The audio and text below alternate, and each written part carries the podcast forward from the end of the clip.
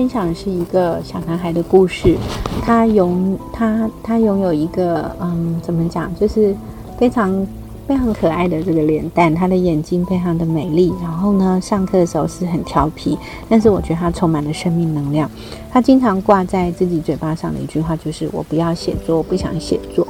然后他就会在课堂穿梭来穿梭去，很难定得下来做，就是静静下来写。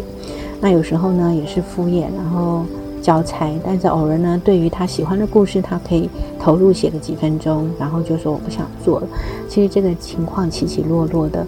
那一直到他快接近期末的时候，有有一次他突然跟我说：“嗯，剩下最后几堂课，我想要好好做。”那我就非常惊讶他的这种呃这样的一个转变。其实当你不要抱着太大的一个。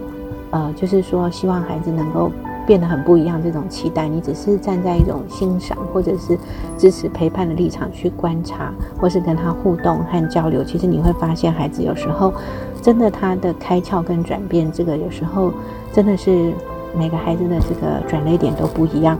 结果那一堂课，他就跟我讲说，他想要好好的来写。那我就非常的呃，应该是有点就是惊艳他那一天的表现。呃，他就坐下来之后呢，就不像之前穿梭啊，穿梭在教室中，他就开始认真的聆听，认真的上课。后来他发现其实一点都不难。他完成一段之后，他又跟我说：“那下一段呢？再下一段呢？再下一段呢？”结果他那天成为全班第一个写完，而且呢还整填满了整张纸页。他自己也为自己的这种转变着实吓了一大跳。他发现说，其实根本没有他想象中的困难。其实最大的原因是因为他放下了抗拒，他内在有一份动机，他想要好好的学，或者是他想要尝试看看自己做得到吗？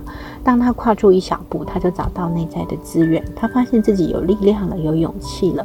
那之前把他拴住的那个魔咒，就是我不想写，我不会做，我不想写，我不要写，这些就慢慢的变得越来越弱。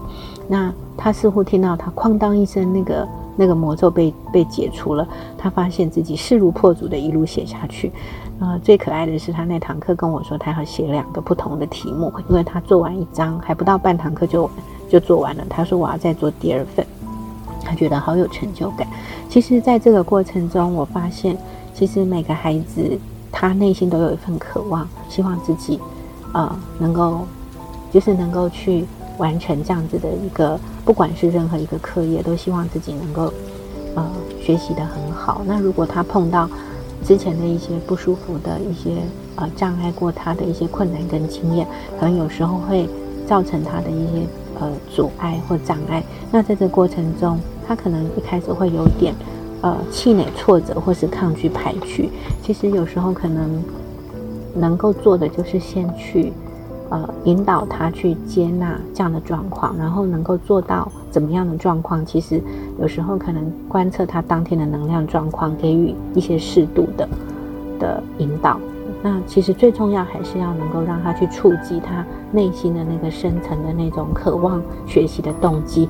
当他这个动机出来之后，才有可能像这个小男孩的一个翻转。那自从那一堂课之后，他告诉我说，他再也不会。不想写作，他觉得写作变成一句一个好玩的事、有趣的事。其实，我觉得他这个转折点是。他透过愿意去放下抗拒，然后尝试之后，找到了一个自己内在的力量。那这个内在的资源跟力量支持他再往下打开，再走更棒、更深入。然后一次一次的突破之后，他就发现自己是一个有力量的人。那从前那些曾经障碍过他的经验就烟消云散了。我想在这个过程中，老师最需要做的就是，呃，先放下。期待，然后能够用一种支持、等待、陪伴，然后鼓励的方式，让他往内走，去找到自己内在的力量，这样才会，呃，真正的去打开他的内在的学习的向往。那在学习上才会有一个呃比较大的成长，然后甚至他可以找到这样子学习的喜乐。我想这是他最大的收获。谢谢。